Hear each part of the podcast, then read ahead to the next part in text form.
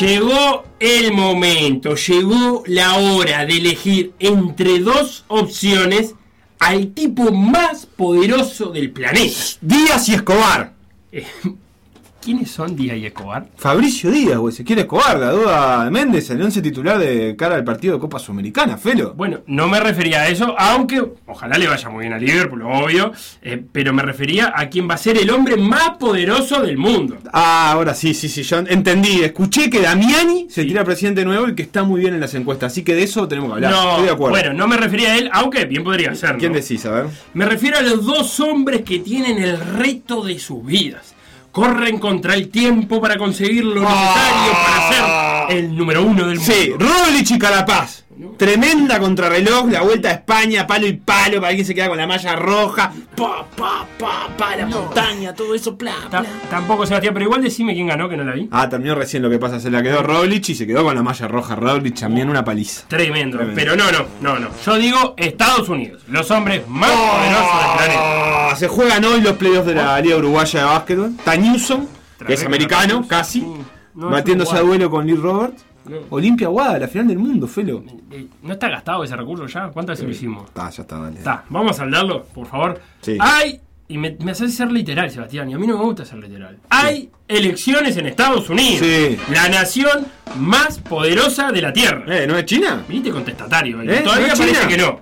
Y sobre Ah. todo, no sé si hay elecciones. En China, claro. Sí, en China. no es muy de la elección el chino. El Partido Comunista Chino no es muy de la elección. Eh, Trump, Trump, Trump contra Biden. Biden contra Trump. Peñarol Nacional, ¿y qué tiene que ver eso con nosotros? Todo tiene que ver. A ver. En PDA hoy, manual deportivo para entender la selección de Estados Unidos.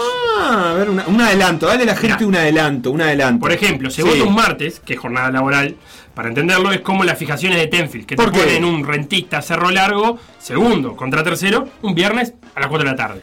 ¿Y qué pasa? No va nadie. Claro, como en Estados Unidos, que son en día laboral, Sí. no son obligatorias, y entonces ¿qué pasa? No, va nadie a votar. Pavo, qué bueno que sos, Felipe. Ah, gracias. Qué bueno que Ahí. sos con la metáfora. A ¿no? veces me sorprendo a mí mismo. Demos entonces comienzo a la edición 690 de Por Decir Algo. Un programa al que lo fijaron a las 13.30 los días laborables para que no lo escuche nadie. Por decir algo, en vivo, hasta las 15, en M24. Qué precioso programa que vamos a tener hoy. Eh, hay Liverpool, hay Champions, hay segunda división profesional, hay el playoff de básquetbol, está Cuevas, hay un montón de cosas. Pero me quedé pensando en esto de, de Estados Unidos y de los paralelismos deportivos. Porque la verdad que si a algo le gusta a este programa, más que el deporte, es explicar cosas con deporte. ¿No? Es un recurso que. Hacemos muchas veces. Decimos, bueno, vamos a ver si podemos explicar eh, tal situación a través de los equipos que están en tal competencia, por ejemplo. ¿Eh? Modo avión. Perfecto. per- bárbaro. Ahora dije, ¿qué tan contaminados estamos nosotros, vos y yo en este caso, pero también Facu y, y quizás este, más gente, del paralelismo deportivo en la vida cotidiana de maneras en las que no nos damos cuenta? ¿Me explico? Eh, eh, creo que sí, porque no tiene mucha complejidad. Es decir, eh, ¿cuántas Pensé que era cosas, retórica la pregunta, eh, Claro, ¿cuántas cosas de nuestra vida cotidiana terminamos comparándolas con fútbol, con, con básquetbol, con otros deportes? Y el otro día, dándome Sí. cuenta de eso, eh, voy a poner un primer ejemplo, Dale. no, no paro de responder mensajes diciendo gol. Voy para ahí, gol. Sí, a mí me- mandás golazo. Estoy- y me cansé a mí mismo. a mí como bolero me preocupa. Ah, Me preocupa mucho. claro. A mí me decís gol y te tengo que decir de quién. Qué bajón. Y, y más me preocupa cuando otro golero me responde gol. Porque ahí ya me siento traicionado. Claro, hay una cuestión cor- de corporativismo ahí. ¿Cómo gol? No, gol no. Pero la verdad es que me, me quedé impresionado y siento que cuando le pongo gol a la gente en esos mensajes que respondo, la gente decir, este tipo es tarado, este tipo está todo el día hablando de fútbol y después encima se comunica así en la vida cotidiana. Yo creo que la, eh, la gente que se vincula conmigo debe estar dudando de mis capacidades. Pero bueno, la pregunta es sencilla, Felipe, vos, y extendemos esto a la audiencia, eh, ¿qué metáforas futbolísticas son las que tienen como más recurrentes en su lenguaje cotidiano? Instagram, Por decir algo web. Twitter. Por decir algo web. Facebook. Por decir algo. WhatsApp. 098-979-979. Bienvenido Sebastián, eh, bienvenido al cabeza que nos... Es una amenaza que va a caer en saco roto, porque dice no me cuenten el ciclismo, manga de tupabolches, y ya se lo Ya es contaste. tarde. No, vos. sea, pero capaz que, no, capaz que quedó como al pasar. Ah, Ahora, la pregunta que tengo es: ¿lo va a ver en diferido el cabeza? O capaz que está con varios minutos de delay. Ah, no, pero terminó hace como 10 minutos ya la vuelta ciclista. Claro, la pregunta es esa. La vuelta ¿Cuándo vas a ver eso? No da para ver toda la contrarreloj. O sí, estuvo linda. No fuera del Tour de France. Bueno, pero deja de comparar bueno, con está, el de perfecto. Para un poco. Mirá, la cara de Carti llegando. Quedé muy marcado. Por... Está mirando para el costado para ver si viene alguien. Tan cansado no Mirá, mirá está. la lengua para Yo me afuera. compré esas cintitas, ¿eh? Para no roncar. ¿La de la nariz? Para respirar mejor. Esas que lleva Ah, acá. un día haceme acordar que hablemos con, por ejemplo, los carpinteros ciclistas. Era grande la cintita, me dice esto. sí. un sintón. Eh, haceme acordar que hablé con, el eh, con los carpinteros ciclistas o con el cabeza mismo o mismo con, con Eddie. Eh, estoy empezando a detectar mucho ciclista aficionado con la malla completa de los equipos.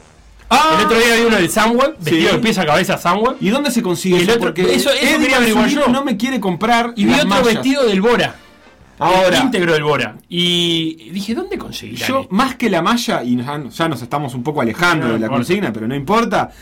Eh, necesito equipación de civil de ciclista, porque yo tengo una, dos mallas de la vuelta ciclista.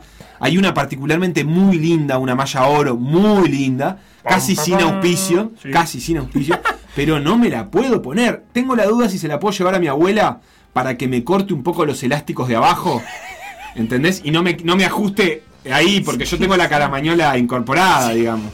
Entonces no, no, no quisiera que... ¿Qué le, qué le pasa? en el Viste que la, la malla tiene... Pasaron los fantoches y dijeron que el, que el humor, el humor eh, No, no, estaba un poco no me refiero a eso que está diciendo. reñido con la moral. la- la- la remera tiene un bolsillo adelante, ¿viste? Donde, donde ponen el habituallamiento de los ciclistas. Adelante, no, atrás. Atrás, perdón, atrás. Ah. Y yo estoy medio gordito ahí, entonces ahí me ajusta mucho. Está Entonces quiero ver si la puedo adaptar a una prenda de vida cotidiana. bien. Está, bueno, perfecto, suerte con eso. está- Volvamos, frases eh, deportivas del diario Vivir.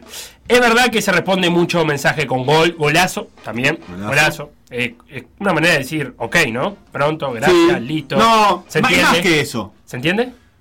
No, porque hay una, hay un, hay Un- una felicitación en el gol, o un golazo, Ah, o una, ¿felicitación? un, un adjetivo No, positivo. yo cuando. Yo lo uso mucho cuando coincido en algo. Te llamo mañana a las 4, dale, ok, golazo. Sí, Quedamos así. Bueno, puede ser. Quedamos así. Quedamos así. Yo lo noto como algo más. eh, no, no te olvides de comprar yerba. No, ya compré. Golazo. Va, estuviste bien. Está, me sirve también, estuviste bien. Porque, porque si no, si te dice. Sí, me voy a acordar. Bueno, le ponés golazo. Porque. Como todos sabemos, los goles no se gritan antes de que sucedan. No, ¿sabes cuál otra se usa mucho también? Eh, yo no la uso particularmente y me parece que mucha gente la usa mal, que es, eh, es un gol de media cancha. Ah, eso es un gol de media cancha.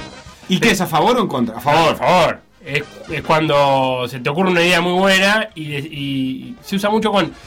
ta, si vos haces eso, eso es un golazo de media cancha. O hacemos esto, un gol de media cancha. ¿Les parece si llevo un kilito de, de entraña No. trenzada con panceta? Trenzada con Oh, panceta. Eso es un golazo a media cancha. Un gol de media cancha. Sí, está bien. ¿Sería pensaba eso? que era un poco más, más proyecto. Ah. ¿Entendés? Ah, me está, me está por salir ese laburito. Eh, ah, si me sale es un gol de media cancha. Pero vos que decís que no, no aplica ¿por qué? porque No, que a veces se aplica muy mal, porque se usa para panceta, eh, para entraña trenzada con panceta. No es un gol de media No cancha. es un gol de media cancha. Está muy bien la idea, eh. te le- Muy bien, pero no es un gol de media Y para cancha. mí el gol de media cancha además implica necesariamente un error del rival. Ser. la verdad que hacer un gol de media cancha sin que el rival esté mal parado o el arquero esté en otro lado. un fin de semana donde oh, pasó Claro. eso, ¿no? Bueno, no, hizo- fue de media. Ah, no, fue Sí, de media cancha. el ascenso sí. español que hace el gol del empate en la hora el arquero y ese mismo cuadro que empató recibe un gol de saque de arco prácticamente, eh, un gol de media cancha. Eh, también hay que tener cuidado porque, por ejemplo, ayer una integrante de esta radio, que no vamos a nombrar por respeto a Tania, me decía, eh, ¿hiciste gol el domingo? Ajá. ¿Cómo hiciste gol? Si soy arquero. No, pero yo es verdad que yo veo, de vez en, de vez en cuando veo un gol de arquero. Digo, no, de vez en cuando es un poco mucho. Casi Eh, nunca. un- eh, lo que pasa es que ahora se ve mucho más porque hay mucho más filmado. Pero digamos, en, una, en las ligas profesionales del mundo nunca hay un gol de golero. No, en toda la temporada no hay- los goleros no hacen nunca un gol. Eh, no sé El cuál día fue el de- hablando de golero, eh, el día del golero, Sí. eh, que se usa mucho también como frase.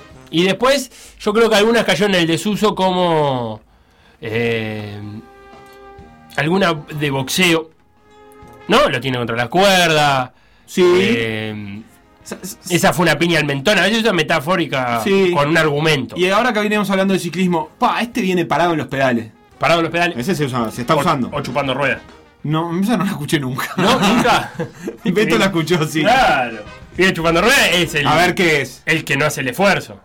Ah. El esfuerzo lo está haciendo el de adelante tuyo. Vos estás atrás chupando ruedas. Está- el, que se está comiendo el viento es el de adelante. Bueno, del Ah. ciclismo ya tuvimos a, a Luis Alberto haciendo metáforas que no, no, no eran exactamente. ¿Sabes cuál estoy pensando ahora? Ey, cuidá el malla ahora. Al Maya ahora. Cuidalo. La sacó del estadio. La sacó el estadio. Yo siempre asumí que venía del- como algo positivo, obviamente, ¿no? Pa, la sacó del estadio alguien que hizo algo muy bueno. Es que se usa de las dos. En el béisbol, claro, el home run, la sacó del estadio. bien. Ahora, yo no sé si en Uruguay no, no viene de el que la tira para afuera de un puntazo y a la Sí. gente lo pone contento eso. Ver un defensa que le pega un puertazo Pará, y porque- pasa por arriba del Parque Palermo, Hay un tema a la gente le generacional. pone contento. Hay un tema generacional en la del Sí. estadio. Y voy a, a convocar a, a la Centennial. ¿Vos lo entendés como algo positivo o como pa, la te rajeó, se fue? No. Se, se fue de mambo. La verdad, un poco y un poco. Sí, hay, una un poco, parte negativa. Claro, hay un como, hay un como, pa, pa, no, no, te pasaste. Claro. La Dígalo con mímica con Valentina, Sí. vení, Valentina, No, vení. aparte está explícame. haciendo de- de- de- pero, está pero haciendo- pará, ¿por qué es una cosa centennial esto ahora? No, que creo que para. puede llegar a tener el significado de. te pasaste de terraja. La sacaste del estadio. No, no, yo no lo veo así, pero sí en el sentido de lo que estás diciendo de que la mandó para afuera, para mí no, o sea, no, personalmente no es algo que me guste ver. Claro. O sea, que, que, que un defensa le, le, le pegue y la tire para afuera. bien, pero ¿cómo? ¿Por qué? Porque se crió viendo- le tenés que llevar la contra fe, lo llevás Pero porque se crió viendo el Uruguay de Sudáfrica, por eso no le que gusta eso. bien. Bueno, puede ser, sí, sí. Creo que en gran parte es eso. Está, después está la, eh, Pero la en no. un ángulo y todo eso que es más obvio. Ah, y no hay una parte negativa, la de. la sacó del estadio, como que. ¿Viste cuando tirás un chiste y te pasaste? Que en realidad no. Le, Claro, como que te, desafinaste. desafinaste eso. No, ¿y- Eh. ¿y, cómo se dice ahí con fútbol? O La sacó del estadio, por deporte? eso No, no, que- Felipe, la no. podés sacar del Sí, estadio. ¿Alguien acá? ¿Vos decís que tiene razón, Felipe? Yo en verdad creo que la, prime- la, la real grieta tampoco está en el hecho de La que grieta, a ver. no, yo nunca escuché que, que dijeran esa, esa frase. O sea, creo que Ah, ni para bien ni para mal. creo que los centennial va- por ahí. O sea, sí la he escuchado, la entiendo en su contexto y la puedo interpretar, pero creo que no está, no está cayendo en desuso también. O Claro. sea, ya prácticamente- hacen metáfora con, con videojuegos, ¿con qué hace?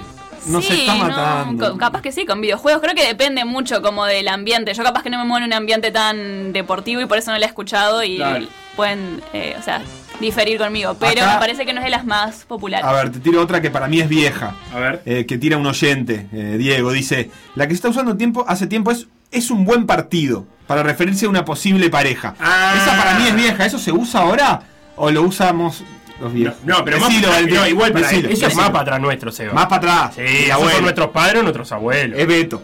Es Beto. Es un buen partido. Beto festejó, yo lo vi. Vos cuando vos eh, presen- eh, no vamos a meter en un terreno personal, perdóname Valentina, pero cuando presentaste a tu novio en tu familia, ¿lo presentaste o todavía Sí, no? sí, sí, lo presenté, lo presenté. ¿Alguien en tu familia dijo es un buen partido? No con esos términos, Ah, no, bien. no, no. Bueno, pero nadie usó esa frase entonces. No, no, no, es un buen partido, no, es un buen pibe, capaz, Eh. pero eso, capaz que no, no se acostumbra a las match. metáforas deportivas. Raro, no, Machar. raro, raro. ¿Viste? Porque eso, Ah, la de machar match. es, pero el machar es más, Es de, eh, de- de Tinder. sí, más touch and go, nada serio. De que coincide. Depende, ¿no? Sí, pero de que coinciden en una aventura. Pero digo, no viene, no viene del par- de algo deportivo. Viene match Ah. de, de- No Claro, sé no es si match viene de partido, sino de match de- que- de enganchar, de ¿no? que encuentran. Como que match. No, yo sí. qué sé, yo te la tiro. A ver, de aporte desde la audiencia. Algunos directa. Ah, me están haciendo marca personal. Sí. Cuando entras al súper y el seguridad. Ahora ya no nos pasa tanto, pero cuando tenés 18 o- años. y cuando tenés marca a tu, personal. a tu jefe muy arriba. Ah, no, sí. me está haciendo marca personal mi jefe. Ah, eso es terrible. No podés ni agarrar el celular. Eso es cierto. Acá hay gente Sí. que incluso manda audios, pero no puedo reproducir porque puede pasar cualquier cosa. Acá, Es pero- un penal, sí, me gusta. Es, ¿Es un penal. penal? Sí, es un penal, sí. Es Esta llegó. sí. ¿Qué full? sí, eso sí. ¿Qué full? ¿Y cu- qué es lo deportivo de eso? Perdón. El foul. ¿Pero qué? ¿Y cuál? No, se- pero para. No, ¿cuándo usás? Claro. Ah, no. eso es un full. No. Porque es un penal, pero no tanto. No, es un penal, sí, pero que es un full, no. Pero de lunes a que estoy leyendo lo que dice Hernán. Más cómodo que un 5 a 0, sí. Eso en una época se usaba mucho. se usaba mucho. ¿Vos sabés esa frase? ¿La, la has Sí, escuchado? ¿Sabés de sí, dónde viene? Tampoco soy tan ignorante. ¿Sabés de dónde viene? Sí. Ah, Del partido que ganó. Sí, Entonces ah, hizo historia ese partido. ¿Cuál? No debe tener idea. Yo no, tengo idea de qué Es se hablar. Para mí no viene nada, pero viene Colombia-Argentina. Ah, Para no, mí. para mí no estás muy equivocado. Colombia-Argentina. Vos decís que se empezó a usar la Sí, frase después con la Argentina. para mí Yo no que estoy de acuerdo. ¿No? No, sé, para mí tenía que usar antes. Eh, bueno, después de, ta, estoy con amarilla, estoy con- eso se dice, estoy con amarilla y no puedo, no puedo cancherear. Estoy con amarilla, sí. Estoy con amarilla, Sí, estoy con estoy roja. apercibido. Y dice que chupar rueda no la escuchaba hace pila. Ah, que bueno, para mí decía ya no se usaba más. Y otro amigo acá me, me aportaba, me estás bicicleteando. Cuando algo con la plata, como que Sí. hay una cuestión de tirar para adelante, de pedalear, Sí, ¿no? Bicicleteo, lo tengo el, el término. Pero vos decís que se usa. ¿En qué momento deportivo se usa bicicletear? Nunca. Bueno, pero hay una bicicleta en el medio, yo qué sé. Ah, sí, pero no es una expresión del mundo deportivo. Bueno, está bien, está bien, está bien, está bien. ¿Qué más tengo ahí? ¿Qué, qué más? Ah, la, la sacaste del estadio es una expresión positiva. Se Ojo. trata del defensa que pega un pelotazo para mantener el resultado. Él la ve por ese lado. Y también me parece que lo del béisbol no calzó tanto acá como el, como el home run. Em, recuerdo mucho la, la metáfora de Talvi de eh, gol en la hora y de cabeza. El que le, Sí. le dio otra vuelta y de palomita, creo que dijo. Ya ni me acuerdo. Me re específico. Me agarró fuera de juego. Me agarró Estoy en sí, ¿me agarró me agarró en offside, sí, claro. Sos un pelotazo en contra, dice Guillermo. Upa, esa no la Arpando. tenía. Sí. ¿Sí? Eh, tal, tal cosa fue un pelotazo en, en contra. No sé qué hace el Beto. Vos estás de frente. Lo que pasa es que tengo miedo, se está rascando la espalda. No, ¿qué pasa? Eh, sí. Ya entra más gente al Vos decís que estudio. el Entren todos. pelota- pelotazo en contra, sí. Adelante, Beto. El pelotazo en contra, ¿no se acuerdan? No, pero me parece que viene del interior, capaz. No, viene de Argentina. De ¿Por qué? Argentina ¿Se- ¿No se acuerdan? de- No. Eh, ah, y este personaje muy, muy, muy, muy, muy conocido, el, el contra. El contra. Ah, el Ah, Que es un pelotazo en contra, ¿se acuerdan? No, no, sab- no, no, eso es de, de tu época. Tienen Beto. 15 cada Yo uno, tengo ¿no? 3 años yo, Tienen eso. 15 Yo lo acuso de que viejo para ver si salgo. Mira, acá alguien mirá. dice que eh, tengo el brazo como pelota de rugby porque me pica mal, por ejemplo, cuando te pica. Wow. Compleja. Eh, me gusta. Pará que la estoy pensando. Le pica mal. La pelota de pica sí, mal. sí, y al tipo le pica mucho el brazo, le pica una avispa, ponele. Yo qué sé, bueno, yo te leo los mensajes.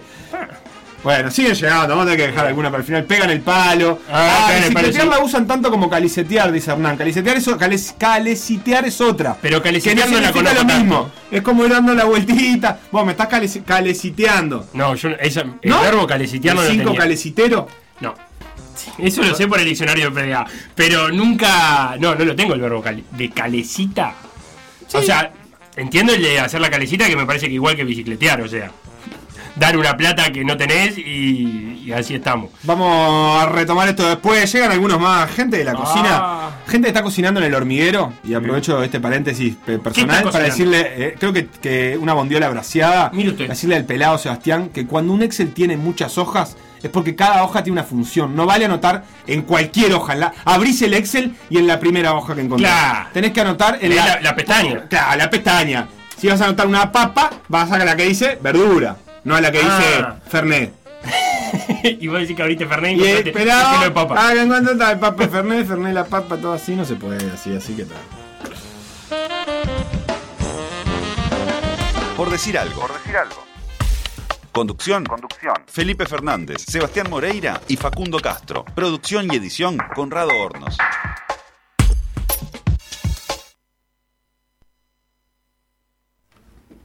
Tengo mucho mensaje por Twitter. Mucho mensaje, mucho mensaje. Mucho Acá mensaje. Gengar, que me gusta mucho, aunque ya le dije alguna vez que somos mucho más hinchas de Abra y sus evoluciones, de Cadabra, la Kazam, no Gengar, no nos gusta tanto ese Pokémon. A mí me llamó la atención cómo el gobierno uruguayo usa mucha metáfora futbolera. Apretar las marcas, por ejemplo. Pasará en otros países con otro deporte. A mí me parece que Radi, ya lo hablamos esto, Radi es un buen utilizador de metáfora deportiva. No es fácil. Incluso esta de apretar las marcas, me parece que es un poco incoherente con el distanciamiento social. Bueno, Porque si yo aprieto la marca me voy a tener que acercar a vos. eso es para nuestro espacio de, de la unidad reguladora del uso de la metáfora deportiva. Sí, porque no puedo apretar la marca y mantener la distancia. Bueno, pero puede ser de otro deporte. Formiliano, ¿qué hizo? Mantuvo la distancia social en el gol de Lama. ¿Y Puede ¿Qué pasó? Gol de Lama. Gol de Lama. O sea que al final no hay que mantener la distancia social porque te hacen el gol. Eh, es lo que te estoy diciendo, por eso te digo. Entonces, hay que apretar las marcas. Pero si aprieto las marcas, Y bueno, pero no te hacen el gol. Y pero ¿y si Lama me contagia? Pero entonces no está tan mal usada la metáfora. Tienes razón, vos sabés. Porque. Porque lo que tenemos que buscar es no recibir un gol. Claro, lo que tenemos que buscar es no recibir un gol. Ah, Está bien. Varios que nos aclaran de Calabró, que Beto nos estaba diciendo del pelotazo en contra. Claro, yo no, no, no. La verdad es que no lo, no lo, no lo tenía registrado. Bueno. Eh, varios, de, varios que llegan, algunos con metáforas sexuales que vamos a obviar en este programa. Pará, Eh, ¿viste que Bruno me dice eh. que Radi jugaba al fútbol eh, en la liga universitaria? Era back. Back habla de alguien muy atrás en el tiempo. Sí. ¿Por qué sí. no me dice zaguero? Pero a mí me gusta. Y si dice va, me gusta más. Más. Era va. Eh, eh, Bruno, tirame el cuadro de liga Perfecto. Después eh, otro Bruno que Sí. dice, muchos amigos se saludan mandando abrazo de gol. Abrazo de gol. Y abrazo de gol y en específico, por ejemplo, abrazo de gol del Tony Pacheco en la hora defensor. O abrazo de gol del Chino Recoba a Migliore en la hora. Como más específico el abrazo de gol. Capaz que tenés un amigo que es un abrazo de gol no tan, no tan, no tan importante, no lo querés tanto, y es el ponerle el abrazo de gol del 4 a 0 de Central Español. Eh, Vos sabés que vamos a tener que generar mucha metáfora mm, de arquero, ¿no? Porque me siento totalmente desplazado. Porque primero que no me abraza nadie en los goles, ¿no? Y después el que era un mal partido, parece como Sí, Nelson claro. que dice, yo era un mal partido, Sí. se ve que alguna, alguna abuela lo calificó así y dice, hoy 54 años juntos, tres hijos, seis nietos y tres bisnietos. Toma, mal partido, eh. Eh, otra que Voy, primer- voy primero en la anual. Voy primero en el anual. Hoy tenemos, Felo, Copa Sudamericana y hay actividad de equipos uruguayos. Vamos a Se meternos juega en el. Francini, ¿verdad? Porque pasé y vi los móviles eh, del canal que presta los servicios para la televisación internacional. ¿Qué, ¿Cuál es? El que está después del 3 y ante el 5. Ahí va. Ah, ¿no lo sabía usted? no, no. Ah, sí. Cuando transmite... ¿Pero no nombramos otros canales acá? No, no sé. Mirá, bueno, está, no. Es del manual, lo que pasa es que te- es el- es- hay que enseñar esa Para cosa saber. a la nueva generación. Está bien. No, que Eh, se bueno, Canal 4. ya te voy a decir que las nuevas generaciones no saben que está después del 3 y antes del 5 Tenés porque razón. los números no existen más. Tenés razón. Eso es una cosa que me enteré hace poco en Eh. una charla que dije, y bueno, pero ¿cu- cu- ¿cuatro de dónde? ¿Cuál es el 4? Claro, es el 610, claro, que- Por algo los canales hacen ese esfuerzo en ponerle un nombre. Pero bueno, hoy en ese estadio, en el Francini, donde están apostados todos esos móviles, se Sí. juega la vuelta de esta segunda ronda de Copa Sudamericana, 16avos de final, entre Liverpool y el Sport Huancayo, que empataron 1 a 1 en Perú el martes de la semana pasada, con aquel gol del Colo Ramírez para Liverpool y el empate de Ángeles para el Huancayo. Y hoy se juega esta revancha eh, en un partido interesante a los que los dos le dan mucha importancia. Como te gusta decir a vos, eh, Liverpool va a empezar el partido clasificado. Sí, Liverpool. te gusta mucho. Sí, va a empezar el partido clasificado, es absolutamente verdad cuando el árbitro pite. si aguanta ese resultado durante Arnaldo el partido, 0 a 0. Cero- 19-15, dijiste. 19-15 Terma Liverpool. paraguayo. En principio repetiría el mismo 11 que paró en Perú, no tuvo eh, actividad de- entre semana y recién va a jugar. el- eh, no tuvo actividad a fin de semana. Eh, lo que sí es interesante ver, hay alguna duda ahí ah, manejábamos en, en el arranque, en la presentación.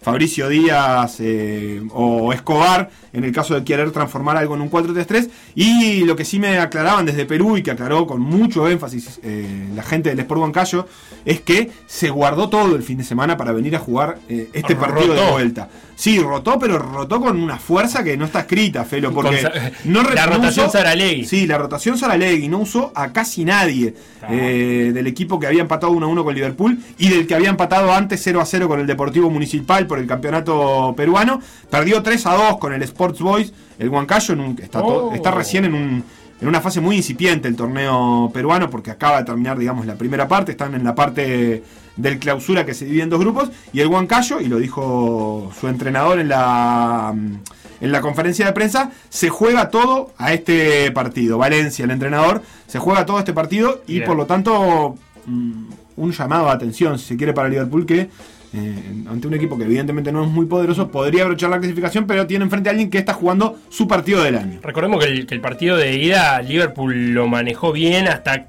creo que se cansó en algún momento. El segundo tiempo, los últimos 30-35 minutos los terminó sufriendo bastante porque no, no lograba jugar lejos de su arco. Los delanteros no lograban tener o retener la pelota eh, para poder darle respiro.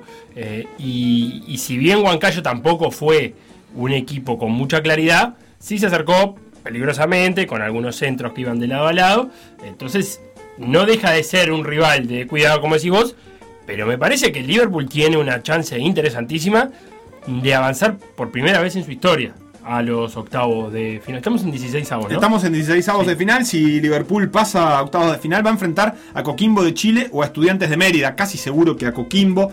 Eh, Déjame repasar cómo salió el partido de ida, pero eh, el partido de ida lo ganó 3 a 0 el Coquimbo. La vuelta es en Venezuela, pero el Estudiante de Mérida, como ya sabemos, porque eh, ha, ha pasado por manos de equipos uruguayos, está Nacional. muy complicado con tema COVID. Fue con poquísimos jugadores a jugar a Chile y si bien en el partido que va a jugar el jueves va a tener alguno más, está bastante complicado. Estamos bien viendo cómo hace para que se termine el suplicio internacional.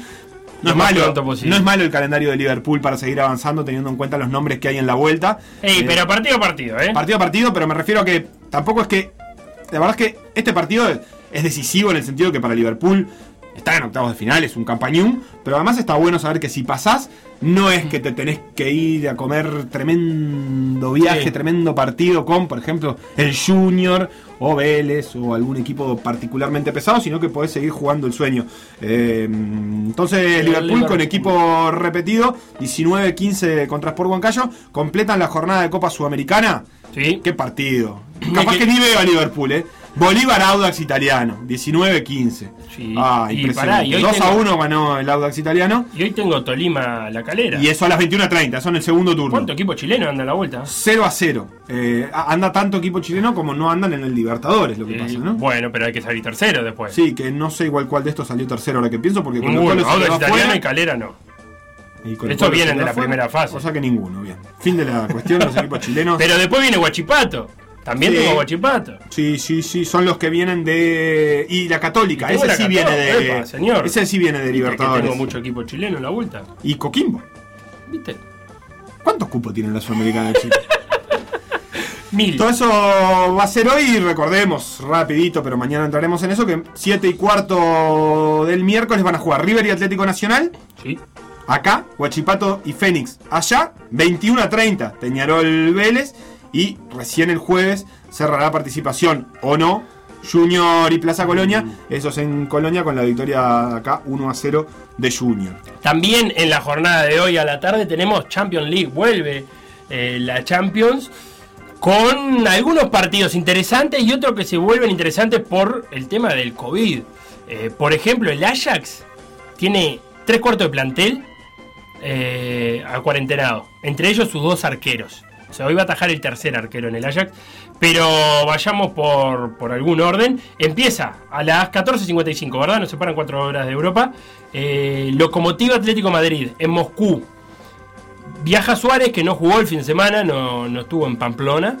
Eh, no estuvo en Pamplona. ¿Me, me, me confirmás que no estuvo en Pamplona? Sí, Ah, porque me quedaste dudando. No, es que estaba pensando, el, Sí, a- el tercero fue el de Torreira aquel Sí. día. Joao Fénix, dos goles. Sí. Y tercero Torreira. Eh, y, y el Atlético en las últimas horas fichó a Condogbia, el 5 del Valencia. Buen jugador, el africano.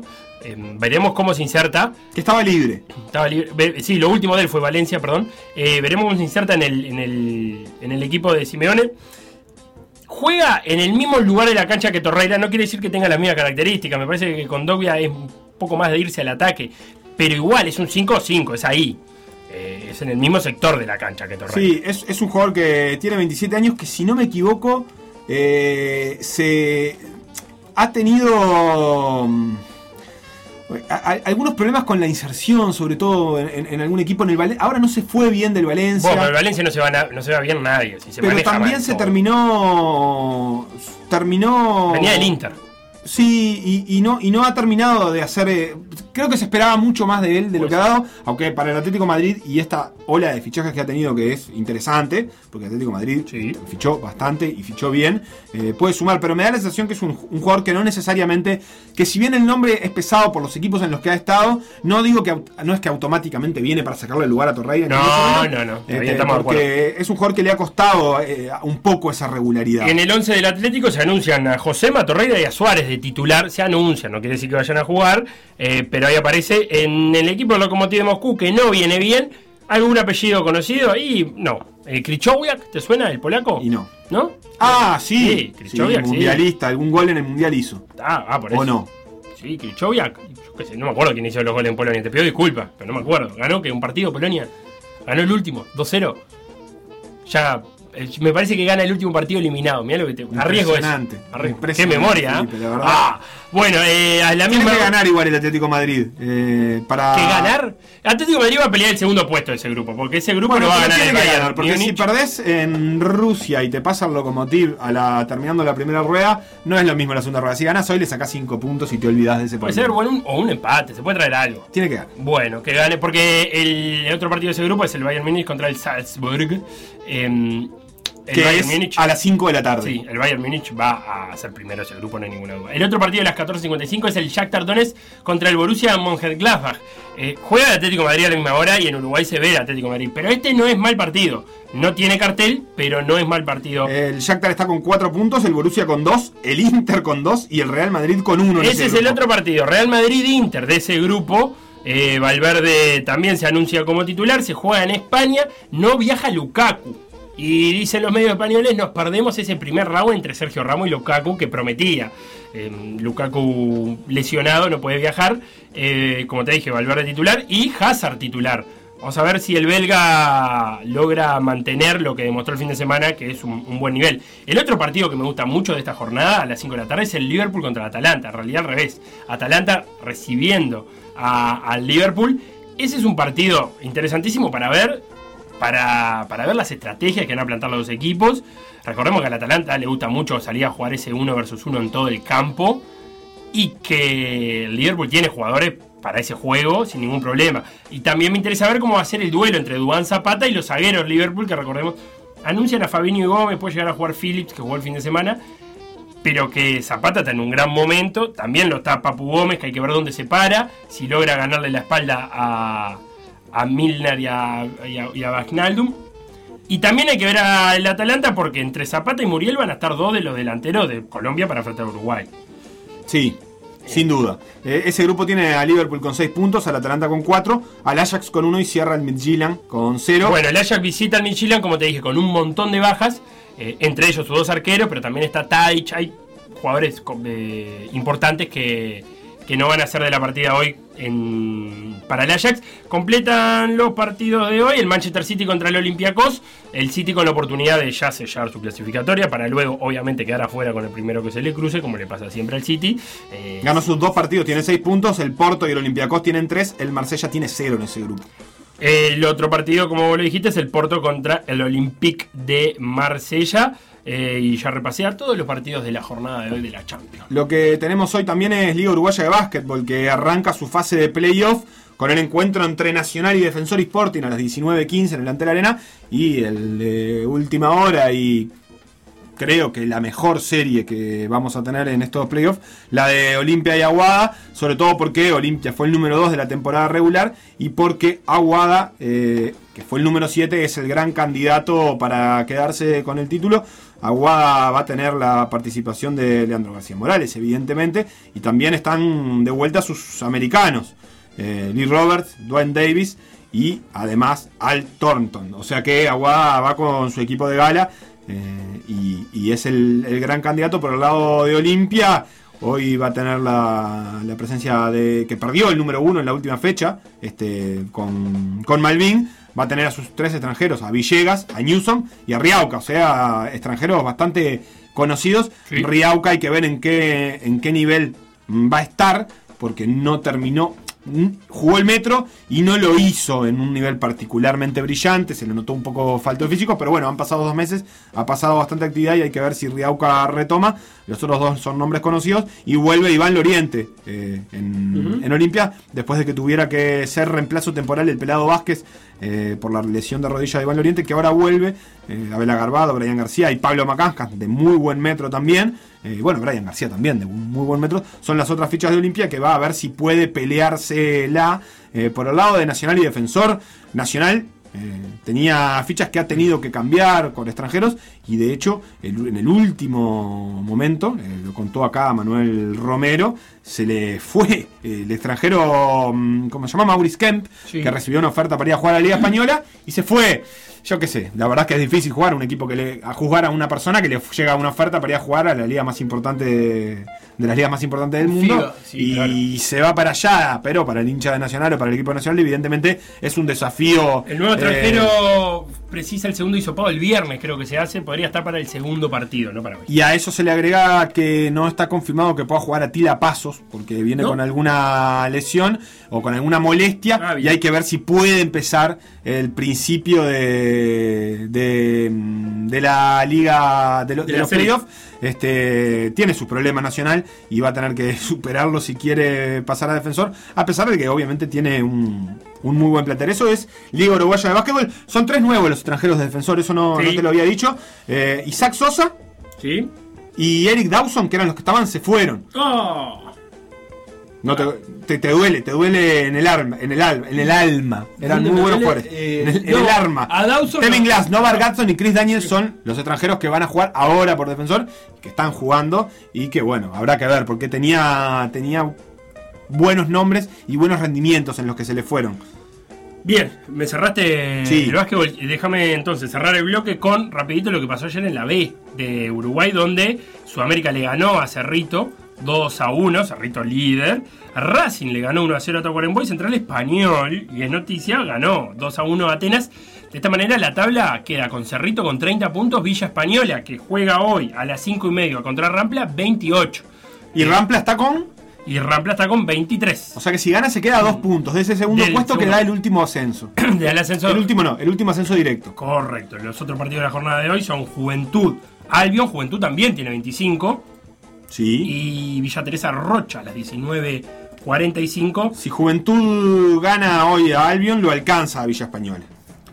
Mientras, siempre y cuando Villa Española no gane. Hoy las opciones es, Villa Española puede quedar primero de ganar, Rampla puede entreverarse por ese segundo ascenso en caso de ganar, eh, y Cerrito dejó todo libre para, para que lo alcance Villa Española. Sí, no, y además la fecha que viene, mira, juegan Villa Española, Villa Teresa, que Villa Teresa también tiene 23 puntos, también tiene que si gana se va a meter en la pelea, va a jugar contra Rocha a las 19.45. Sí, pero Cerrito cierra contra Cuarembó. Y Cerrito va contra Cuarembó, pero digo, Villa Española y Villa Teresa también van a pelear ese segundo, pueden llegar a pelear ese segundo lugar. Y después va a jugar Juventud con Villa Española. Estaba precioso el final del calendario de la B, que eh, previsiblemente por ahí, por el 20 de noviembre, es decir, unos 20 días, esté confirmando sus dos ascensos y sus llaves de playoff. Muy complicado Tacuarembó en el descenso. Quedó a 5 puntos. Con la victoria de Central Español ayer, quedó a 5 puntos. Es último. 5 puntos arriba tiene a Central Español. Así que se complicó de verdad la gente de, de Tacuarembó para quedarse en la divisional B. Esto fue todo por eh, materia de fútbol uruguayo. Nos vamos a una No, por la pausa. misma plata, y, ve- y- venimos después. con. eso después, eso es a, la- a las 3. Venimos con un informe especial, Felipe, o algo por el estilo, para entender las selecciones de Estados Unidos con deporte. Porque sabemos eh, que acá la forma en este país de entender las cosas. Es con deporte. Explícamela con fútbol, Sí. querido. Lo que pasó en por decir algo. Revivirlo en pda.uy o buscar los podcasts en Mixcloud, o Spotify. Por decir algo. Por decir algo. pda.uy.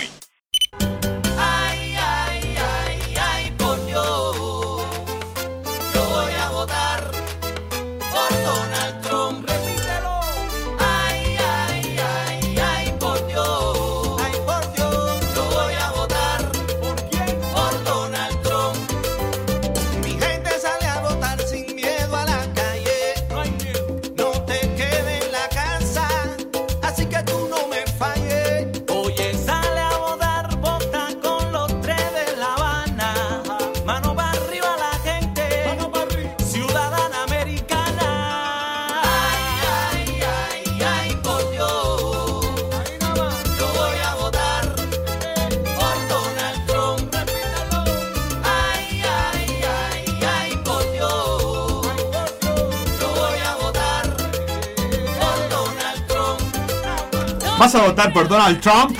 ¿O por Donald Trump? Yo quiero decir que, que este video eh, muestra a unos músicos arriba de un yate y que me parece que deben haber puesto arriba de ese yate a los que encontraron, porque estaba vacío ese yate, no había mucha gente. Y porque el yate hay que ir de a poquito, porque el rico de verdad no va en el yate como si fuera el 148. Claro, no como, como aquel mm, videoclip de Rombay, que había mucha Había gente. mucha gente, claro, porque acá vos Eh. tenés un yate y te querés sacar cartel. Entonces Eh. decís, bueno, yo voy a. invito a todos. Acá está mi, madre, mis primos, todo, y me saco cartel. Pero el rico estadounidense, además todo el mundo tiene un yate en Estados Unidos. Sí, aparte igual, más allá de la broma, no es menor el voto latino a favor de Trump, tampoco. No es que, eh, no es que Trump eh, expulse. Hay No, mucho latino a mide, favor de mide, Trump. mide como loco. Hay elecciones en Estados Unidos. Sí, y por eso estamos hablando que estamos de acuerdo que son el evento democrático más importante del calendario deporte electoral. Sí, sí. Porque sí. se juegan los destinos más bien de. Capaz que, si no querés decir del mundo, del mundo occidental seguro. Sí, yo creo Del que mundo menos. occidental seguro. Sí, es, es, es decir, vos vibrás como con tu cuadro, con, el, con el- la elección nacional, Hmm. pero esto es como la Champions. Vos la mirás, la mirás con atención, Sí. más tranquilo, ¿no? Igual. Ves los mapitas. Más relajado. también, pero ves los mapitas. Ves cómo se van. A mí me gusta mucho el momento Pero en que van no pintando- llorás, no salís a festejar, nada. No, no. Me gusta mucho el momento que se va pintando el mapita. Eh, cuando pierde un. con- y queda Azul y rojo. Azul y rojo. Y van haciendo la cuenta. Eh, la fecha para jugar una final es un poco rara. Perdón, previa. Vamos a explicar las elecciones de Estados Unidos con deporte. Sí, para que la gente lo entienda, Sí. digo, para ver de qué estamos hablando. Un clásico espacio de por decir algo que no sé si había tenido oportunidad todavía de No. manifestarse en M24. No. O sí, quién sabe. Pero para que hoy a la tarde, noche, porque a partir de esa hora van a empezar los primeros resultados, van a llegar.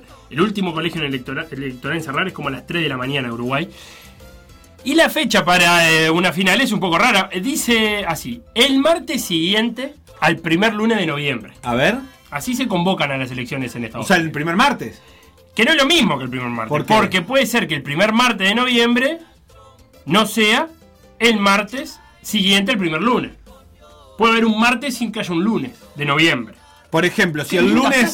Si el, si el martes primero de noviembre, Ese no corre. ese no corre. Porque el lunes 31 de octubre no fue el primer lunes de noviembre. O sea, el martes siguiente Bien. al primer lunes de noviembre. Eh, clarito, eh, se parece un poquito al calendario tenfiliano. Pero también hay que decir que votan un martes laborable, que quizás sea como cuando juega Uruguay, que no es feriado, pero es feriado igual. Aunque por otro lado, en Estados Unidos se puede votar anticipado, con un sistema que, como todos sabemos, nunca podría funcionar en Uruguay, te olvidaría de mandar la carta. Eh, y no son obligatorias, a diferencia de los partidos Uruguay, que son obligatorias de verlo. Perfecto. Y lo que vamos a elegir en las elecciones de Estados Unidos, todos los que somos ciudadanos de Estados Unidos, es el colegio electoral. Que a mí me hace acordar un poco a la mesa ejecutiva de la AUF. Sí. Porque el colegio electoral está integrado por 538 individuos. Sí. Delegados, senadores, colegiados propiamente dicho. Pero la gente los vota a ellos para que vayan a votar al presidente. Claro. Pero, obviamente, el tipo que va ahí no puede, eh, queda comprometido a votar lo que le, lo que le, lo que prometió votar en campaña y por lo cual fue votado. No es que el Es tipo un burócrata del voto. es un burócrata del voto, pero Ah. que representa a uno que está atrás, como la mesa ejecutiva de la UF, que son como los neutrales, Sí. pero en realidad hay uno de Peñarol y uno de Nacional que no te votan, pero ni loco, porque Nacional pueda jugar de visitante. eh, por ejemplo, el de Nacional no vota. En Olim- en el Eh, Olímpico. eh, en el Olímpico, no, dice, no, yo soy neutral y el Olímpico. eh, no, no se puede. No se puede entrar ni nada. Así que hay algo de paralelismo entre el colegio Bien. electoral. Y vamos a hablar un poco del formato de disputa.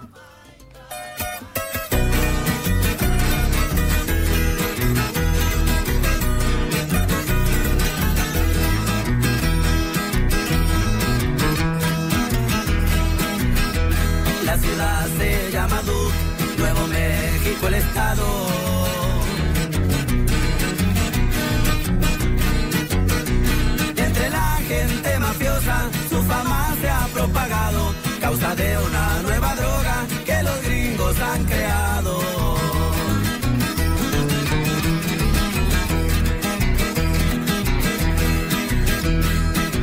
La disputa es así. A ver, Mira, la anual en Estados Unidos, la Sí, tabla anual, sí. acá pesa mucho. En Bien. Estados Unidos no pesa tanto. Bien. ¿Por qué? Porque el anual, que sería el total de votos, no sé si estamos de acuerdo, no sirve para nada.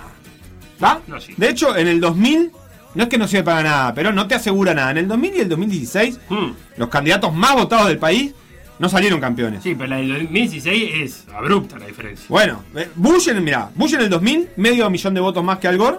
Menos. Pero, eh, me- menos, pero cinco congresistas más. Eh, Así que, Esta mañana algo Bush campeón. anda a hacer documentales. Un pequeño un fraudecito ahí, pero bueno, la cosa sana de la democracia. en el 2016, Trump sacó 4 millones menos de votos que Hillary a nivel país. vergüenza. Pero su estrategia fue tan buena. Te faltaron 4 millones. ¿eh? 77 congresistas más a nivel nacional. Le ganó por un Paraguay. Eh, sí, un, Así un- un- No, un Uruguay 4 millones no. No llegamos. Bueno, está, está, está. No Y bueno, la cosa es que en esta elección es casi seguro que Biden va a sacar más votos, de Sí. eso no duda nadie. Pero el tema es si los obtienen los estados que le den la mayor cantidad de electores. Eh. Así que acá no funciona aquello de Eduardo H.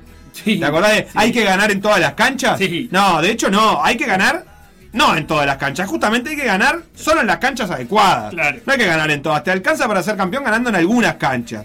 Por ejemplo, las que tienen más votos en juego, porque Claro. cada estado tiene más, más delegados para aportar al Congreso Electoral. Entonces, si vos sos, por ejemplo, de Alaska o, de, o de Delaware, De- Delaware. eh, de Dakota, Del de sur. Wyoming, Wyoming. Vieja barriada, ¿te acordás? Falta el resto El viejo 2001. Wyoming había un personaje español. Sí, el viejo Wyoming. Vi una Sí. entrevista el otro día en La Sí, ¿lo Resistencia. viste? Sí, la vi, la Claro, sí, Eh, un personaje. Un, ¿Qué es? Un, ¿Un humorista? Un humorista. un- Comediante. Un comediante. Sí, claro. Ganar ahí suma. Qué lindo estado que nombraste, igual. Sí, Delaware me encanta, no sé ni dónde es, pero bueno, importa, pero gana, suma más bien poquito. Así que todos esos estados juntos, por ejemplo, Sí. por ahí te sirven como ganar un Illinois. Así que hay que Ah. tener claro que acá no hay que ganar en todas las canchas, como Bien. decía Eduardo H. Claro, no hay que ganar porque eh, si ganás Illinois, ya está. Ni, ni vayas a jugar. Vayas a Alaska, jugar. Delaware, ni vaya, que vayas. que te va a ganar. En la apertura Sí. es la Cámara de Diputados. A Ah, ver. vamos a ver así.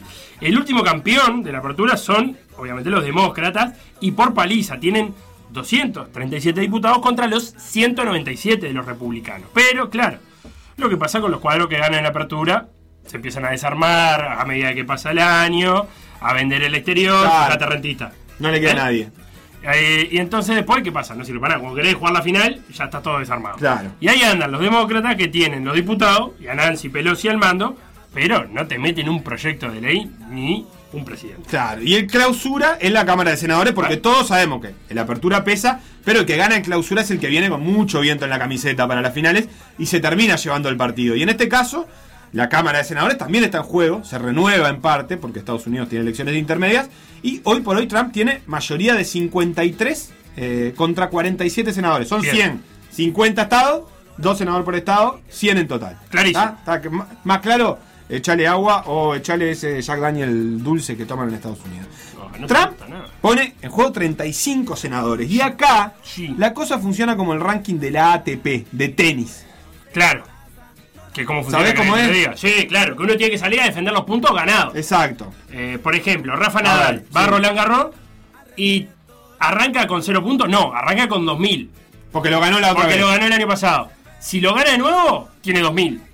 Ni gana ni pierde en el ranking, digamos. Claro. Los mantiene. Si pierde en semifinales, pierde puntos. Claro. En- llegó con 2000, se va con 1800. Por, Pongámosle. por ejemplo, Trump defiende 23 senadores, que serían sus puntos de los 35 que están en juego. Es decir, de los 35 que se van a votar, ya tiene 23.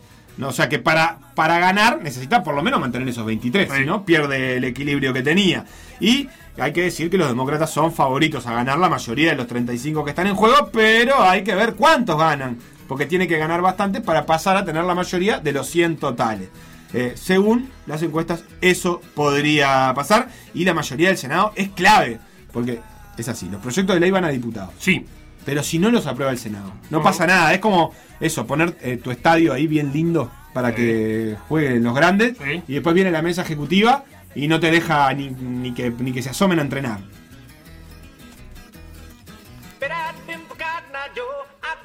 Married a long time ago. Where did you come from? Where did you go? Where did you come from, Cotton Eye Joe? But I've been forgotten, I Joe. I've been married a long time ago. Where did you come from?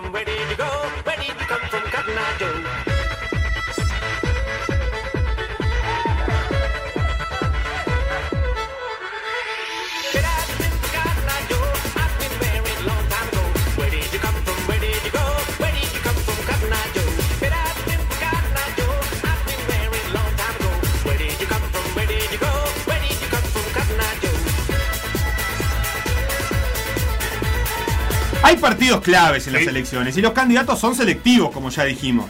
Le hacen mimos a los pesados y no a todos. Por ejemplo, en las elecciones de FIFA, cada voto vale uno. Entonces Bien. Blatter va Bien la FIFA. y hace campaña, que es igual a aportar millones en sobornos y en coimas, a, a todos, a la Federación de Brunei, a la de Lesoto, a la de de- es democratizar el soborno. Exactamente. Pero aparte, precisás el voto de Lesoto, dijiste, y voy a te armo una cancha.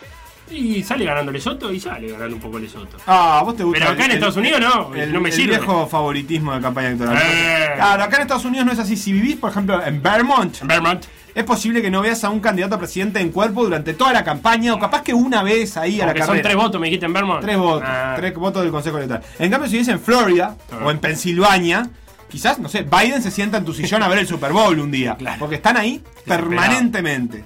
Mirá lo que dice Infobae, que básicamente lo debe haber sacado a otro lado, porque Infobae, no sé, significa información basada en abducciones a medios extranjeros. Dice que Sí. los demócratas tienen ganado y nombra un montón de estados, entre los que más importantes están son California, Nueva York, New Jersey, y son 219 congresistas. Bien, ganan en 19 estados y les da 219 congresistas. Exactamente. Ah. Y para los otros son 188 congresistas para los republicanos, con Texas como el más poderoso y otro montón de estados chicos. Esos partidos casi no se disputan, ¿viste? Bien. No lo van a jugar. En el calendario del año, eh, no, no, no. Thatcher dice: Yo este ya lo doy por perdido, no pasa nada. Claro, acá no, no pongo plata acá. Entonces, hay partidos clave.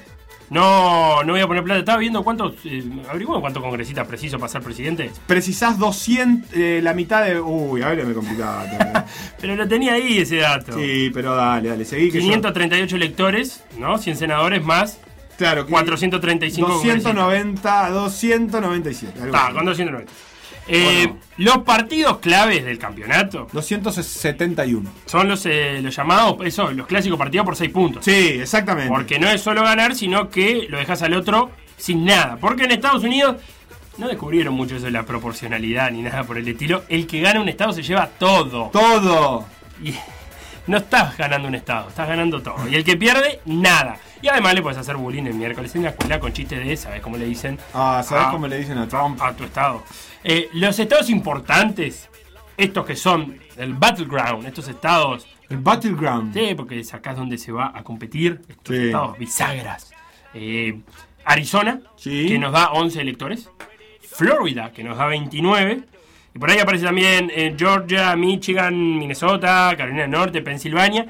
Y también algún que otro estudio está dando a Texas, históricamente republicano, como uno de estos estados que puede eh, cambiar su preferencia. Que Pero el- sobre es- todo Florida. Es el partido traicionero, Texas. Para Sí. ponerlo en contexto futbolístico. Trump lo tiene ganado.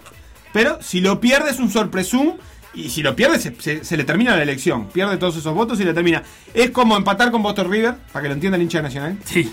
Como empatar con Boston River o con Deportivo Maldonado en la última fecha y perder el campeonato que tenías todo para ganar. En Texas, para tener eh, algunos equipos, porque a mí me gusta mucho vincular el estado con los equipos, están los Dallas Cowboys en, la NFL, están los Houston Rockets, eh, están los Dallas Mavericks, ¿cuánto equipo de básquetbol que tiene? Están los San Antonio Spurs, que probablemente eh, es donde viva el único socialista de todo Texas, como Popovich, y están los Texas Rangers, que son el equipo de, de béisbol. De, de, de Walker, Texas Walker Ranger. ¿Cómo era? La serie De Chuck Norris. La debe seguir pasando. Sí, canal 12. Al mediodía. Sí, a la una. El otro estado que está en disputa es Florida. Sí. que es el Canelones de Estados Unidos, así se lo conoce. Porque es el que marca la temperatura. El que gana Canelones gana eh, la elección, salvo, Ya sabemos. pregúntele a Yamandu Borsi. En 2016, eh, Trump le ganó a Hillary por 1.2% y eso le dio 29 congresistas. El 10% de lo que se necesita para ganar se decidió por esos 100.000 votos. Eh, por eso la importancia de ese estado que es muy apretado. Eh, Florida es como Liverpool o Wander, digamos. Un día están jugando Sudamericana, están peleando el campeonato y al otro día te das cuenta y votan todo lo contrario, a tres puntos del descenso y con el agua al que Ah, nunca sabés qué esperar de Florida. No, Es como, es como Wander, vos no sabés qué esperar, decís, va, está para campeón. ¿Y qué pasó? En No la fecha nunca 8 más. de la apertura decís, tapa, esto está para campeón, está para Trump.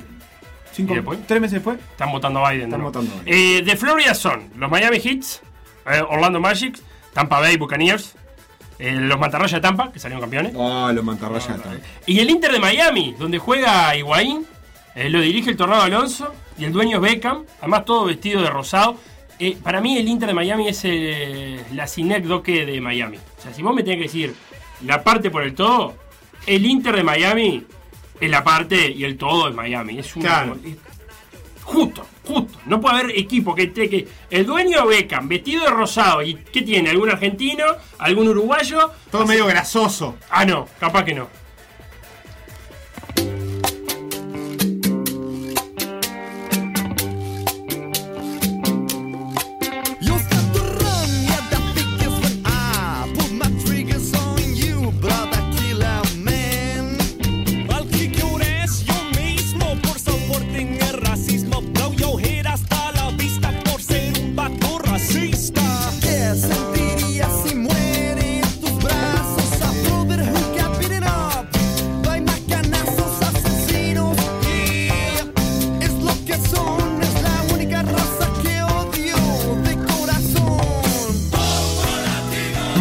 De Molotov porque te quiero decir otra cosa. Después vota Puerto Rico. Que es como una SAD para mí. sí, como una sociedad anónima deportiva. Porque es un estado asociado. No está dentro de los 50 principales que aportan, sino que está como privatizado por ¿Qué- Estados qué Unidos. programa de música ese? Los 50 principales. Los 50 principales. Eh, no, sé, no se llamaba así, ¿eh? No, los Directo. 40. Ah, eran los 40. Tienes razón. Eh, bueno, pero eso era antes, cuando la Unión y todo eso, en un momento deben haber sido 40 estados, ¿estamos de acuerdo? Y depende, porque capaz que eran 36 y entraron 5. Ah, puede y ser. nunca fueron 40. Puede no sé ser. cómo se fueron. Tenés. Bueno, buscame ahí la historia de la incorporación de los estados, porque tiene que ver con esto, porque Puerto Rico, que está ahí privatizado como una SAD, le fichan jugadores y esas cuestiones. Ah, lo bueno, Lo no, bueno, para allá. para allá. Nunca Pero después que se van no queda nada. Para la islita que tiene que elegir gobernador, no vota. Esto es hoy también en Puerto Sí. Rico. No vota necesariamente. No vota, no. Necesariamente no. No vota los candidatos a presidente. Pero además de gobernador va a tener una propuesta eh, sobre su estado estatutario, digamos, Sí. respecto a Estados Unidos. Que es una propuesta eh, de ver si quiere incorporarse como estado pleno, como cualquiera de los otros 50, o si quiere declarar una independencia absoluta, o si quiere seguir siendo un Estado libre asociado. Es la tercera vez en ocho años que lo votan. ¿Por qué? Porque como buena ¿eh? SAD, ¿qué pasa? Primero que la de la última votación en Puerto Rico la boicotearon los que no querían que haya, que, que haya un Estado, que, que Puerto Rico se, se proponga como Estado pleno. Entonces, como no fueron a votar, todos los que fueron a votar votaron por el sí, que fue entonces, salió con el 97%, pero sobre un porcentaje de la población muy bajo. Claro, participación, poco. Parecido pasó en 2012 y ahora va a tener, hay que ver cómo te termina yendo la de la evolución, pero que es lo interesante, que el Congreso de Estados Unidos básicamente no le interesa. Entonces lo pueden votar todas las veces que quieran, pero como define el Congreso, no le dan pelota, eh, que es lo que hacen los dueños. Por ejemplo, de Rampla, ¿viste? Cuando le ponen plata a Rampla, toda la Sí. SAD, y después los socios de Rampla dicen no, porque no sé qué, y que los jugadores no cobran. Ah, bueno, no sé, yo estoy acá, eso hagan ustedes lo que quieran. ¿Y qué más hay para votar hoy? Porque se vota mucha cosa. Cuatro estados votan eh, por la legalización de la marihuana, que es algo que siempre alguien está votando en Estados Unidos, ¿viste? Sí. Y, eh, y después, Es- debe ser una discusión eterna, porque aparte deben ser los mismos argumentos que van pasando de estado en estado. sí, sí, sí. ¿Entendés? Y, y no se sabe que votan, no Claro. pasa nada. ¿Cuáles son los y cuatro después, estados que eh, votaron? Montana, Dakota, Arizona y la Ámsterdam. ¿Cómo la Y bueno, hay que legalizar el faso en la Ámsterdam de una vez, por favor. Pero no hay más Amsterdam. Y después en Texas votan por poner otro muro contra con México. ¿En serio? Lo votan ahí. ¿Se en vota? que es como Peñarol y Nacional, que siempre están haciendo el estadio. Sí. ¿Viste? Bueno, eh, Texas siempre está haciendo un muro. Vos te das vuelta y hay una maqueta de un muro. En algún ahí en la, en la oficina del gobernador hay un muro que nunca está terminado y que le agregan algo arriba y que no se sabe quién lo paga. Y se lo quieren ir a hacer pagar a, a Manuel López Obrador. Y, y Claro, te mando la cuenta, ¿te acordás que le dijo? Yo lo hago, pero te mando la cuenta a vos, López Obrador. siempre, Texas siempre está haciendo un muro como Nacional, siempre está haciendo un estadio. Eh, si vos ves ahora, además es como una gran maqueta porque empiezan y ponele, hacen uno de alambre. Sí. Y después, ah, va, vamos a hacer otro muro. ¿Por qué no hacemos otro muro acá? Y entonces le agregan otro pedazo arriba que es de cemento. Claro. Y después la tecnología avanza y el texano promedio, aburrido en la casa. Claro. Como el hincha de Nacional, aburrido en la casa, dice, yo quiero comprar un palco. Entonces el texano te pone mil dólares para un ladrillo en el muro y ponen uno de, eh, no sé, de paneles solares. Y así se va construyendo ese gran muro de Texas que es, es el Parque Central, básicamente. No, qué fuerte eso. Eh, hablando, no de, dejan entrar hinchas de Peñarol, como no dejan entrar mexicanos a Estados Unidos. Hablando de el mundo deportivo y sus apoyos, eh, ni que hablar que la mayoría se inclina por Biden, pero la inmensa mayoría. Pero vamos a rescatar algunos nombres. LeBron James, que eh, obviamente dijo que quiere un cambio en la comunidad y va a votar a Biden. También así lo dijo Magic Johnson. Nuestra amiga Megan Rapinoe, Sebastián, Sí. eh, que aparte dijo, ni me invita a la Casa Blanca que no voy a ir. Y Trump le dijo, primero tenés que salir campeón. Y fue, salió campeón y no voy nada. Y a la vuelta... Campeona del Mundial 2019. Sí, y a la vuelta hizo un discurso eh, interesantísimo sobre la no discriminación eh, y obviamente también eh, en contra del machismo del que Trump hace mucha gala. También el ex tenista Billy King Jean, Billy Jean King, vamos a decirlo bien, dijo que va a votar a Biden, 39 títulos de Grand Slam, el amigo Billy, a Trump. Bueno, Sí, te, son- para, te iba a decir, sí. además de Megan Rapinoe, que está casada con Subir, la basquetbolista múltiple campeona olímpica y mundial y actual campeona de la WNBA, que también este, ha estado eh, muy presente en esta campaña como una de las deportistas que han apoyado más. Ambas son militantes eh, muy importantes por los de derechos civiles, por los derechos LGBTQ y por lo tanto han estado bastante asociados a Biden. Más en este último tiempo por ver si sacan a, a Trump que por otra cosa. Obviamente que Biden tampoco es eh, la panacea de estos movimientos, pero han estado ahí y han tenido una, unos idas y vueltas. Eh, Justamente Biden en la última semana, ellas se comprometieron legalmente y puso un tuit que decía, el amor siempre gana. Felicitaciones. Biden está buscando pescar donde sea. Viene community de Biden. Eh, Vos me ibas a decir, sí. deportistas que están con Trump. A ver. el amigo Tom Brady, Ah, que siempre estuvo, eh, es muy amigo de Trump, de la época en que Trump, Trump quiso armar en su momento una liga similar a la NFL, paralela, no se la llevó casi nadie. Eh, Brady, en algún momento Trump quiso que quisiera público su apoyo y Brady le dijo, bueno, tampoco somos tan amigos como para que yo ande diciendo públicamente que, que voy a votarte, además de tener a toda la NFL en contra, recordemos, eh, no, Cap, Kaepernick, el mariscal de campo. Que ya Eh, no es más, en realidad, parte de la NFL. el ex, el, el ex mariscal de campo. Sí, o consiguió equipo al final. Bueno. Que No, no, tuvo todo el problema libre. de arrodillarse mientras cantaba el himno. eh, lo terminaron echando de su equipo y a, a raíz de eso se empezaron a arrodillar todos a la hora de cantar el himno. Eh, bueno, Tom Brady dijo, bueno, yo también soy, tengo que jugar todos los días esto, no puedo andar diciendo que voy a votar a Trump. Dime quién te apoya y te diré quién eres, Mike Tyson. Eh, dijo que va a andar votando a Trump y Por lo menos te- tenía amistad Mike Tyson, que siempre es un poco polémico y ambiguo en su declaración, pero dijo que tenía amistad con Trump. Y el otro, eh, Niklaus, Jack Niklaus. Este era golfista cuando yo miraba golf. Ah, Jack Nicklaus, me acuerdo. eh, que jugaba de pantalones escoceses. Ah, sí. sí, ¿no? Como todos los golfistas. No, hay algunos que juegan de pantalones En esa época, Jack Niklaus. Tampoco tan época, estamos hablando del principio del siglo XXI. tiene 80 años. Ta, yo te hablo de hace 20 años atrás, tenía que estar jugando, ¿o no? Con 60 no, es un poco mucho. Yo creo que debe haber sido 30 años, anterior, eh. Eh, mirá, acá Pero estoy viendo no. los PGA Tour ¿Cuándo de se retiró Nicklaus. Nicklaus? Eh, a los El- 46 años logró su 18 torneo Major. Bueno. En el 86. Nada que o ver. sea que nada que ver. Capaz que era el hijo, Felipe. Fíjate de un Niklaus Jr. entonces. Pero jugó el Championship Tour desde 1990, así que ahí te lo puedes haber cruzado No, en los perfectamente. 90 no. No, no. No me quieras salvar, tiene que ser el 95 para acá, si no, no me puedo acordar. Ah, Ah, jugó no juego, no sin mucha preparación el Master de 2005, dice. Pero 2005. En el, 2000 en el abierto de Estados Unidos del 2000 ya no pasó el corte. Ah, está, ya estaba en la mala. El amigo Niklas, que también ha insistido a los seguidores del. Me dirás, ¿quiénes son los seguidores de Niklas con 80 años? Y bueno, yo que sé, hay público para todo, para que voten a, a Trump.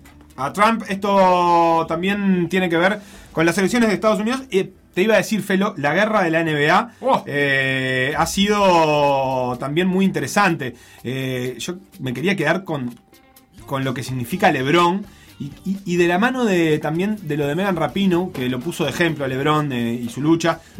LeBron estuvo usando ropa y gorritos durante toda la burbuja de la NBA. No solo él, muchos otros jugadores, pero obviamente La LeBron. NBA en general llamando a votar, ¿no? Y la NBA llamando a votar, que es interesante eso, no a votar ni siquiera por alguien, pero cuando alguien dice te llamo a votar, ya se asume que estás llamando a votar a alguien para sacar No a sé si la NBA, pero en general el movimiento de ir a votar ha generado cierto efecto. Es la mayor eh, porcentaje de votación anticipada Sí. la historia de Estados Unidos. Sí, porque se puede votar anticipadamente. Eh, Megan Rapinoe incluso llegó a decir, mirá si Cristiano Ronaldo o Messi usaran eh, el poder que tienen como lo usa LeBron, tirando un palito ahí para el lado del fútbol, que es su deporte, y poniendo la NBA de ejemplo. Claro, jugátela Messi, ¿no? Jugátela. Trump ha dicho cosas tremendas de la NBA, ha dicho que se están arrodillando ante China, despreciando nuestro himno y nuestra bandera y abrazando el radicalismo y la violencia.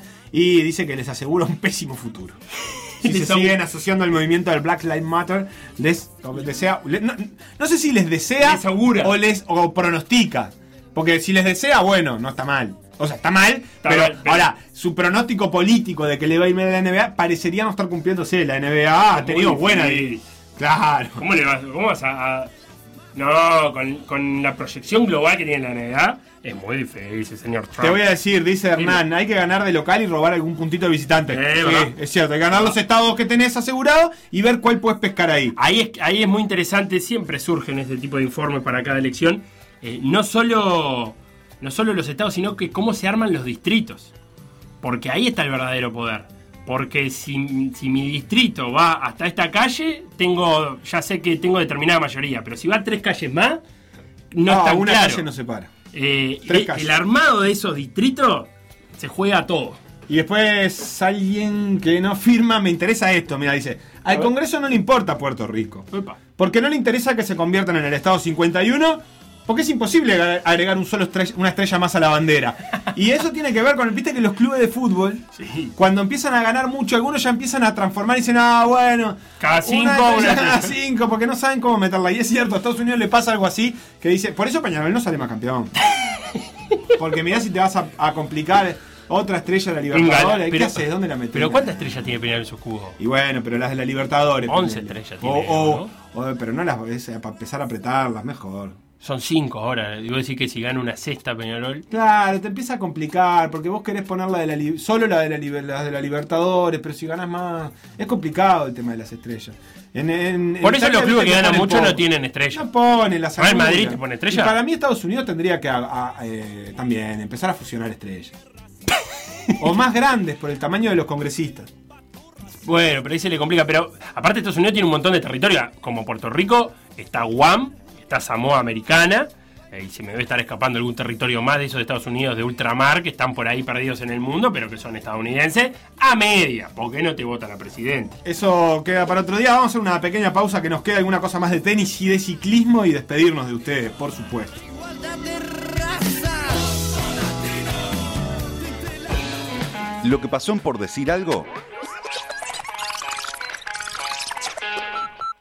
Revivirlo en pda.uy o buscar los podcasts en Mixcloud, o Spotify.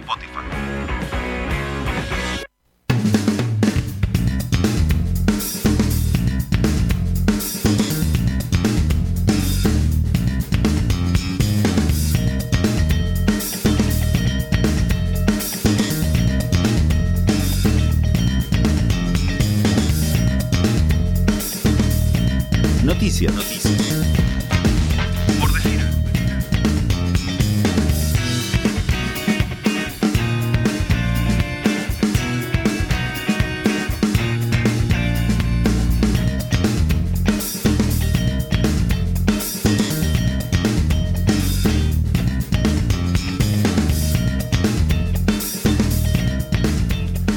Cuevas no pudo ingresar al cuadro principal del Master 1000 de París tras haber perdido con Norbert Gombos, eslovaco de 30 años, 105 del mundo, en la ronda previa de clasificación. El Master 1000 de París va a ser el último gran torneo de la temporada antes del Master Finals de Londres, donde jugarán los ocho mejores clasificados que estén sanos. Eh, ante la ausencia de Djokovic, el favorito de este Master 1000 de París es Nadal. Eh, otro de los tenistas peligrosos en esta pista rápida es Stefanos Tsitsipas, el griego, que es el actual campeón del Master de Londres, que también es bajo techo. Recordemos que estamos en la parte de la temporada europea donde todo se juega bajo techo, porque en Europa hace mucho frío. Eh, otros apellidos que habría que tener en cuenta para el Master 1000, Gofán, Babrinka, Raonic, Kachanov, Karen Kachanov. Ese, vos sos muy hincha de Karen Kachanov, ¿no? Sí.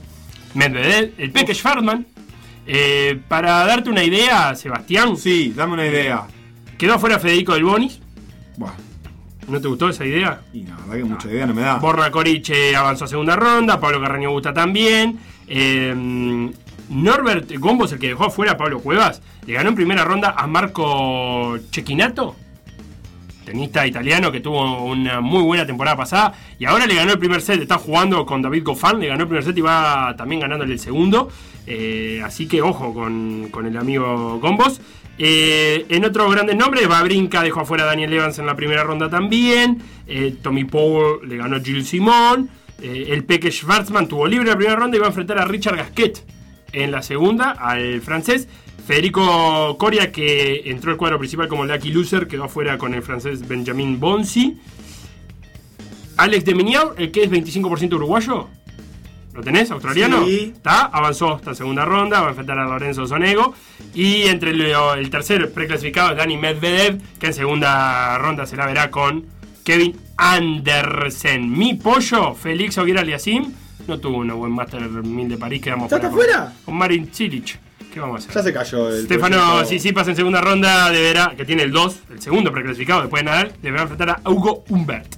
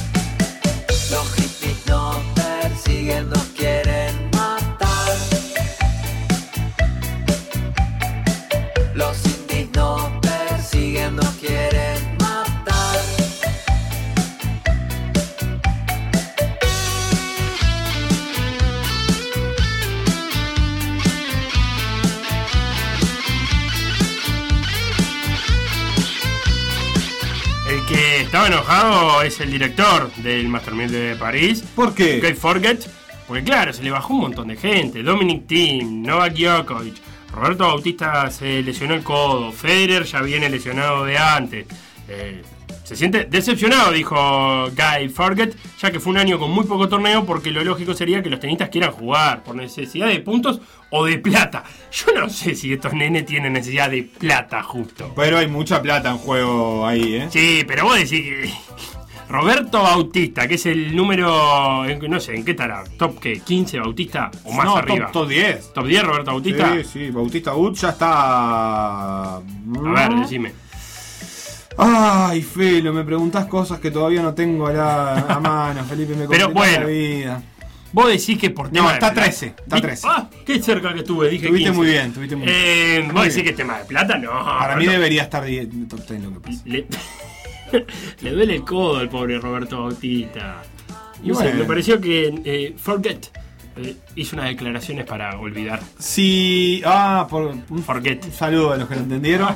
Eh, si cabeza nos lo permite, hablemos un segundito de la vuelta ciclista de Sí. España que hoy tuvo contrarreloj y que fue decisiva o que por lo menos sacude las cosas. En la clasificación del día de hoy, Primoz Roglic, eh, el esloveno del Jumbo, fue el ganador de la etapa. 46 minutos 39 segundos metió para recorrer esos 33.7 kilómetros. Un segundito nada más, Con de- una subida final que ¿Sí? llegaba hasta el 15% en promedio. Ah. O sea que tenía momentos más ásperos que esos. ¿15 de promedio? 15, o rampa de 14,7 de promedio Cat- en el último. Eh, si querés, fíjate ahí, vos tenés eh, la etapa de hoy, Sí. que es la 13. ¿En qué momento se daba ese promedio final? No sé si está clasificado así, pero en la tele iban mencionando eso. Le sacó un segundo Sí, en el al último- estadounidense William Barta. Eh, los últimos dos kilómetros casi. Los últimos A dos kilómetros. 14% de, de rampa de 16%. Claro, para promediar ese 14 hay que tener algo de más y algo de menos. El segundo no es alguien que pique en la general, este estadounidense William Barta, quedó a un segundo, a 10 segundos el portugués Nelson Oliveira, hasta ahí el podio, pero a partir de ahí lo interesante, porque Hugh Carty, el británico del Education First, metió 47.04, significa que quedó a 25 segundos de Roglic, y después de Bruno Armirail, Armirel y Matías Cataneo, aparece el ecuatoriano Richard Carapaz, que perdió 49 segundos, no fue mala la contrarreloj de Carapaz, que No. no, es un contrarrelojero, mientras que Roglic No es solo un contrarrelojero, pero es un Eh, especialista en contrarreloj. Es el campeón de contrarreloj de su país, de hecho. Eh, y a pesar de que perdió el Tour en una contrarreloj, es uno de los mejores del mundo. Richard Carapaz perdió solo 49 segundos. Se puede ver de esa manera respecto a Roglic. Y 24 respecto a Carti, que son los importantes. ¿Por qué? Porque son los tres primeros de la general que, de esta Vuelta a España que termina el domingo. Ahora, Primo Roglic, el noveno, malla roja, quedó como líder. Eh, le sacó 39 segundos a Richard Carapaz. Estaban muy apretados en la previa. Y sobre todo, eh, tiene mucho, mucho bonus acumulado, primos, por las etapas que ha ganado. Eh, si no me equivoco y hago una cuenta rápida, 26 segundos. Eh, ya tiene acumulados ¿De bonificación? de bonificación sobre Carapaz, 42 en total, lo cual es bastante para Sí, esta porque si le lleva 39, yo estoy viendo que le lleva 39. Primero Roglic primero 39 Sí. segundos arriba de Carapaz. Exactamente. Si esos 39, 26 responde a bonificaciones, es mucho. Es bastante. Tercero está Hugh Carty, que ahora está a 47 segundos Son de distancias, Roglic. son distancias que se pueden recortar. Lo que pasa es que la tónica de la carrera ha sido que entre los favoritos en montaña no se han sacado mucha ventaja. Cuando, cuando Carapaz intentó atacar a Roglic, eh, Roglic tampoco fue que se quedó y le pudo sacar eh, mucho tiempo en montaña. Y tampoco queda tanta montaña, porque... Queda el sábado una linda etapa, ¿no? Sí, que termina en alto, pero después no, no, no, No. queda tanta montaña como la segunda, la segunda semana. Esta tercera semana es de menos montaña que la. Y además, eh, este Carapaz, que, que es escalador, lo puede hacer, va a tener que ganarle un poco también a todo el Team Jumbo, a todo el equipo de, de Roglic, que va a tratar de pelear por eso.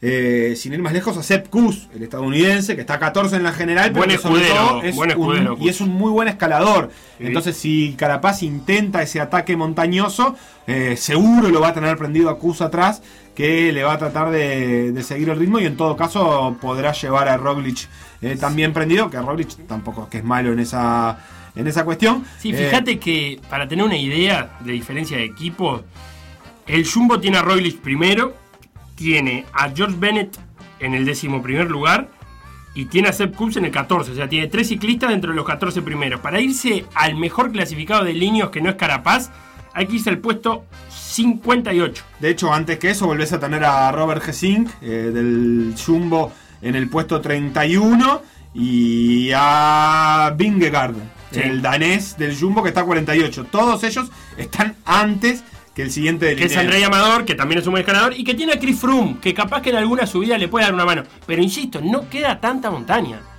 No queda tanta montaña. Y si todo se, si todo se guarda en energía para el sábado, van a llegar todo fuerte. Y, y ahí no va a haber ningún problema. Apaga por tres minutos, dice Cabeza, que nos autoriza a hablar de la vuelta. Está bien, podemos tener un servicio anti-spoiler, en por decir algo, que le avise a los oyentes. Una- ahora una vamos a hablar de esto, si no quieren escuchar, o se lo podemos decir, digo, miren, ahora vamos a hablar de esto, si no quieren escuchar, porque no lo vieron, es el momento de cambiar de radio. Eh, decía Charlie también que la selección... de Arrancó jugar. Unidos- eh, Perdón, ah, decime. Te iba a leer un mensaje Dime. la selección de Estados Unidos, capaz que hay que recurrir al VAR. Le hace Suprema Corte de Justicia. Sí, no, sé si, no sé qui- quién es el encargado, pero seguro que se ha recurrido mucho al conteo de votos. Esto lo hemos escuchado en muchas elecciones, que es como el VAR. Le dice, no, no, no, no. Yo quiero ver todas las papeletas uno por uno donde están marcados. Y ahí hay que ir a verlas. Te decía que ya empezó el partido del Atlético de Madrid finalmente sin Torreira. Está jugando Héctor Herrera de 5 junto a Saúl y Llorente. Eh, Suárez el 9 con Angelito Correa y Joao Félix detrás de él. Y José Jiménez, José Jiménez de, de zaguero izquierdo al lado de Savic. Preciosa tarde de Champions League para los que puedan ver. De noche habrá Liga Uruguaya de Básquetbol. Esto fue por decir algo. Eh, lo que viene es todo por la misma plata. Nos encontramos mañana, 13.30, Felipe, eh, para otro por decir algo. Y de noche para este Peñarol Vélez que, ah, nos tiene a todos. Mañana. Mañana. Ah, Ah. embelesados. Ah, ¿Cómo está de embelezamiento? ah. Por decir algo, sexta temporada. Lo que pasó en Por decir algo. Revivirlo en pda.uy o buscar los podcasts en Mixcloud, o Spotify.